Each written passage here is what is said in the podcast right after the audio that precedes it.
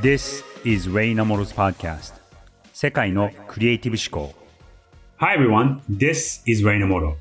皆さんこんにちは。ニューヨークと東京を拠点にするグローバルイノベーションファーム I&Co 共同創業パートナーのレイナモです。この番組では世界で活躍するトップランナーのクリエイティブ思考に迫り21世紀を生き抜くヒントを探ります。今回のゲストもタイ出身でアメリカでデザインアーミーというクリエイティブエージェンシーを創業したフム・レフェーブルさんです。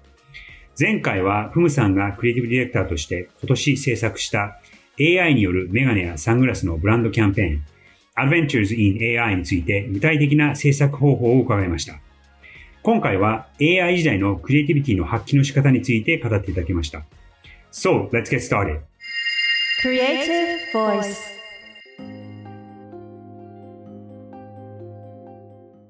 if you were to to to produce this in a traditional way, the way you had done it, and I mean you had done many many photos. I mean you've done beautiful work for the same client, you know, in the past, and all of them. How much time would you have to spend, and how much would they, would they have paid for something, including production? Like I would say. AI を使うことで制作期間は短くなったと思いますが、それだけではなく、撮影をしないことで予算面の負担も軽減されたんでしょうか I mean, imagine this campaign, shoot for real, that's half a million for at very bottom for the people, for the cast, for right? But this is all digital. It's all not exist. The model doesn't exist. You know, the land doesn't exist. So I, it's, you know, it's good and bad. 実際に撮影をしたら最低でも7000万円くらいかかったと思います AI の場合モデルやカメラマンが必要ありませんから撮影費用という意味ではお金はかかりませんただ AI なら安く作れるのかというとそれは違うと思います But then, you know, we have to protect our creativity and we need to put the value and dollar sign into it. You know, I think everyone tried to figure out how to charge. the client using AI. I mean, at the end of the day, どんなデザインを AI に作らせるのか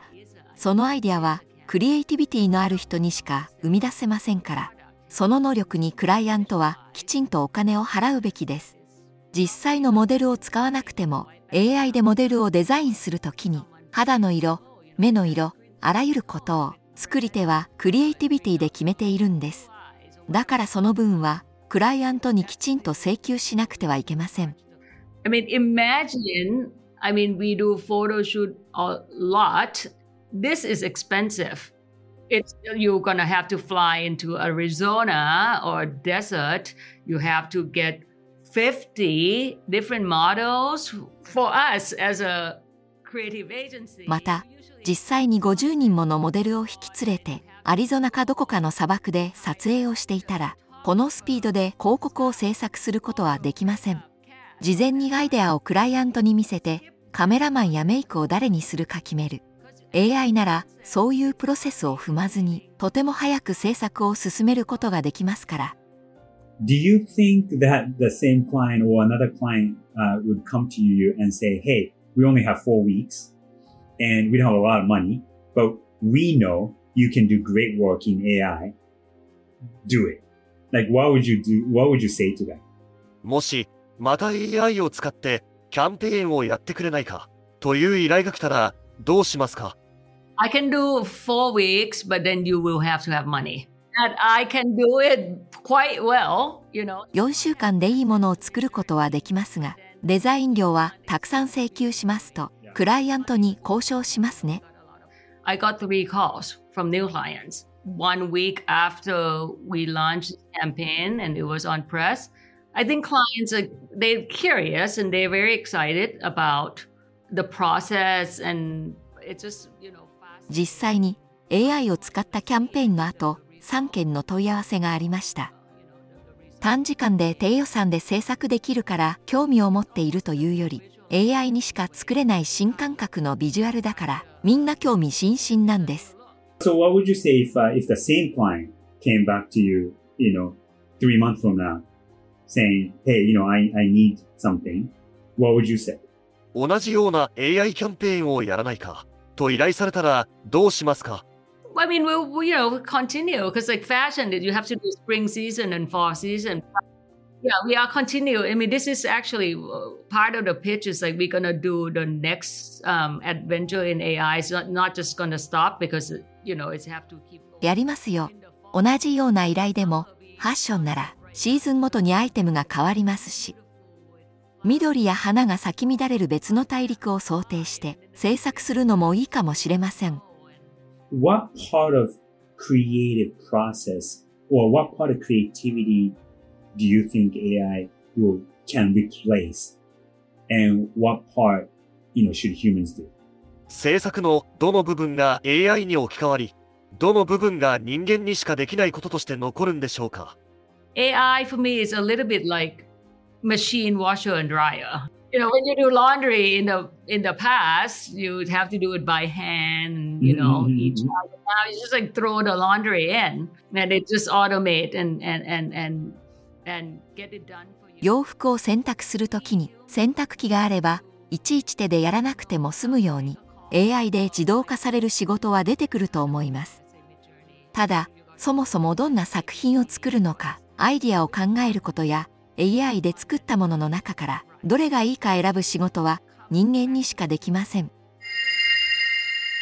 このプムさんとのお話で分かったのはこのプムさんのキャンペーンの画像を見ても一見あれ？これはまあちょっと本物っぽくないところもあるんですがかなりの質でできているのででも全然これってそれこそそのね、ブランドのキャンペーンの画像として使えるぐらいのクオリティのところまでできるわけですよね。で、じゃあ、どこまでとか、どういう場面で AI を使って、どういう場面に、えー、人間で作ったものを世の中に出すべきかっていう判断は、ちょっとまだ僕も見えてないところは正直あるんですね。一つ、彼女が言っていたことで、例えの一つとして、AI と洗濯機のことを比較されてたんですが、なるほどなと思ったのは、まあ、100年とか何十年とか洗濯機がない時代は人間が手で洗濯をしていました。で、それを洗濯機というものが発明されたことによって、えー、洗濯機に任せて、かなりそこが効率化されて、で、かといってこの時代にまあ、その洗濯機が手に入る社会に住んでいる人たちは、あ、じゃあこれは手で、えー、洗った方がいいよねってなかなかならないんじゃないかなと思うんですよね。なんですが、これだけ技術が、いろいろテクノロジーとか技術が発達した今でも、洗濯物を折るっていうのはなかなかまだできてないですよね。で、その仕上げの部分ですよね。だから仕上げの部分が人間が力を発揮する領域なのかなと、なんかその辺のところがその仕上げの最後の、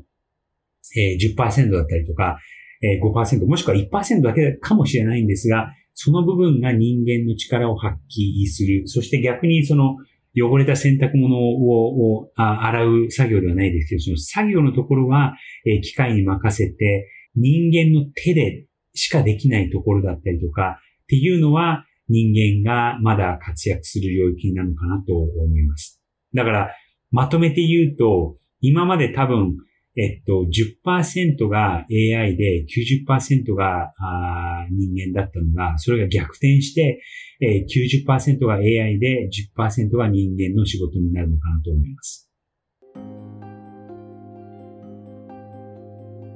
So, I mean, you know, it's funny because I was really excited when I create this campaign, you know, with with Journey, and I show to my daughter, who is 17 years old, gamer. She's always, you know, like this kind of. 私には17歳のゲーム好きな娘がいるので、きっと娘が気に入るだろうと思って AI で作った作品を見せたんですが、娘は実際に撮影した過去の作品の方が好きだと言っていました。She say it's lack emotion mm-hmm. and it's done by machine mm-hmm. and i she's like you know i love the campaign that you use real actor and you know go and shooting with the team um, so much more you know when something good or not AI で作ったものは人間味がないから気に入らなかったようです。やっぱり広告でもブランドのバッグでも手作業で作られたものには全然違った魅力があります。I think, you know, what keep me up at night is relevancy. Mm. When you when you are having you, you when you have a your own agency for 20 years, you always want to make sure that you stay relevant and you not 私は過去の栄光にしがみつくのではなく、いつまでも必要とされる存在でありたいと思っています。だからこそ、慣れないことでも新たな挑戦をしていくんです。AI だって、初めは全然使いたいと思いませんでしたが、いつまでも必要とされる存在でいるためには、使わないわけにはいきません。こうして、新たな領域に踏み出したんです。Now, you know, the creativity, ability to tell the story, ability to creating beautiful design, if at the end of the day it's about how many viewer we can get on TikTok, we are not judging on the craft anymore. We are judging on the popularity. So, you know, so that's something that クリエイティビティとはストーリーを伝えることであり、美しいデザインをすることであり、私たちはその価値を守っていかなくてはいけません。一日にどれだけの人が見たか、そういった基準でクリエイティビティの価値を判断することはできないからです。その基準で判断できるのは人気があるかどうかだけでしょう。私たちのクリエイティビティやアイデアは決して安いものではありません。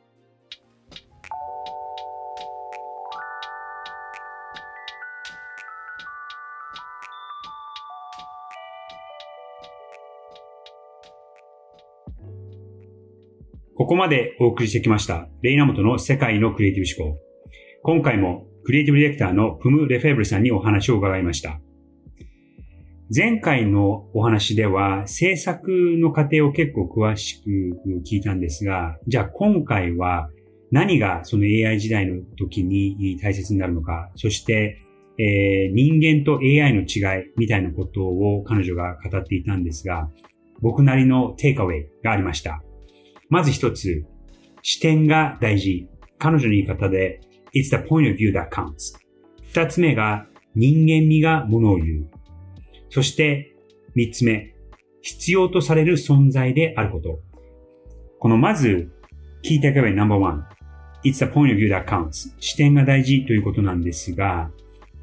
AI にものを作ってもらうと、もちろんその効率化はされて、彼女のこの今回の作品も普通だったら4、5ヶ月かかるものをほんの4週間でやってしまったという、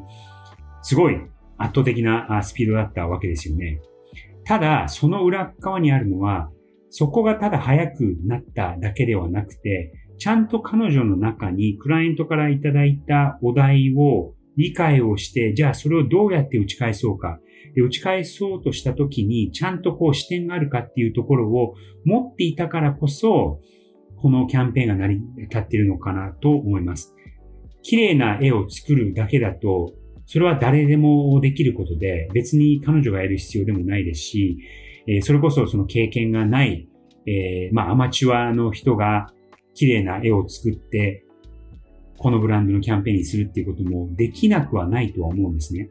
でも今回やっぱ違ったのは、この彼女が想像上でできたこの宇宙の旅行というアイディアをクライアントに提案をして、で、そのために、目を守るためにサングラスをかけてるキャラクターがいるっていう、そういうストーリーをちゃんと持った上での画像だったりとか映像の制作だったのが、ここの違いかなと思います。あとですね、彼女が言っていたことでもう一つ印象的だったのが、その、クライアントが我々のようなプロにお金を払うのは、その人の、そのプロが持っている視点に対して払うわけで、技術なとこ、技術的なところは、まあ、昔だったら、フォトショップだったりとか、いろんなこう、ツールを使うことにそこは効率化されてたんですが、今からは AI を使うことによってそこは効率化される。で、でも大切なのはそこに対してお金を払うのではなくて、その人が持っている視点、経験から来た、そして才能から来るその視点に対してお金を払ってもらうわけで、そしてクライアントもそこに払うべきだっていうことをおっしゃっていました。なので、この視点が大事。It's the point of view that counts. これが key takeaway number one。key takeaway No.2。人間味がものを言う。今回のこの AI で作った作品を彼女の娘さんに見せたそうなんですね。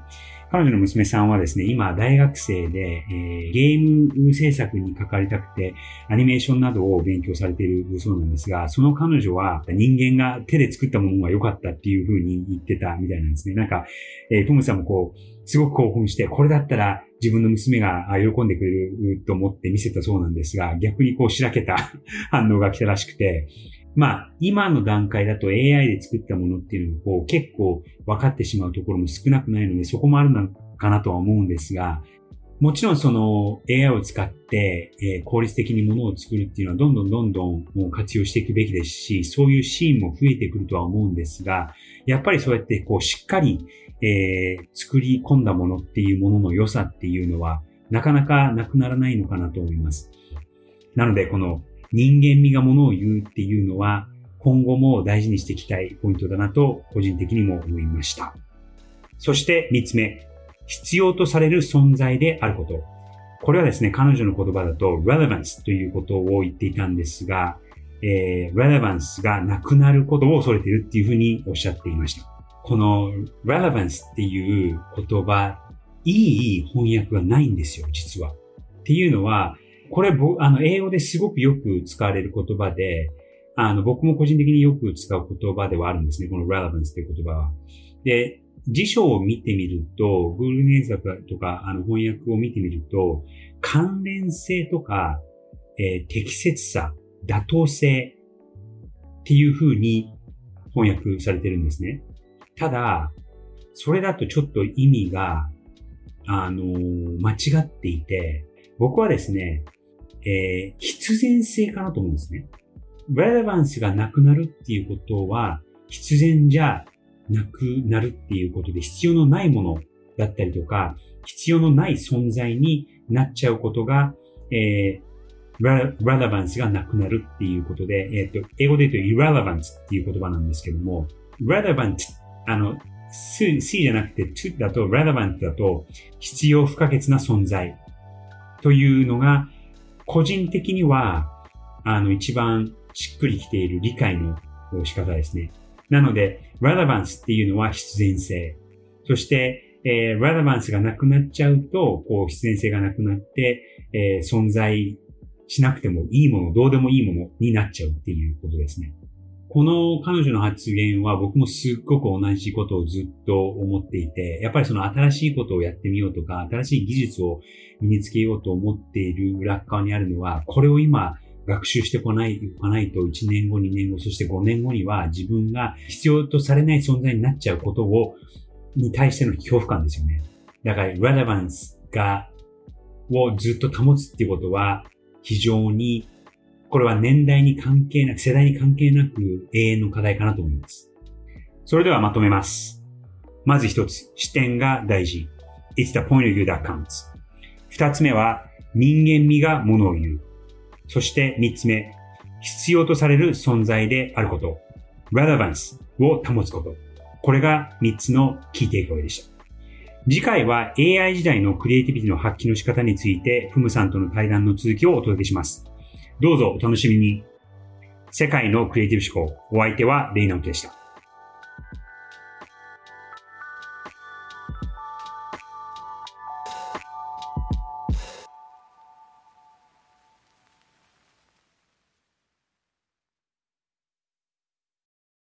デジタルガレージは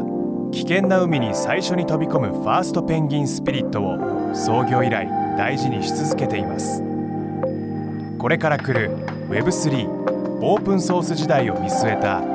テクノロジーで新たなビジネスを生み出す仲間を募集しています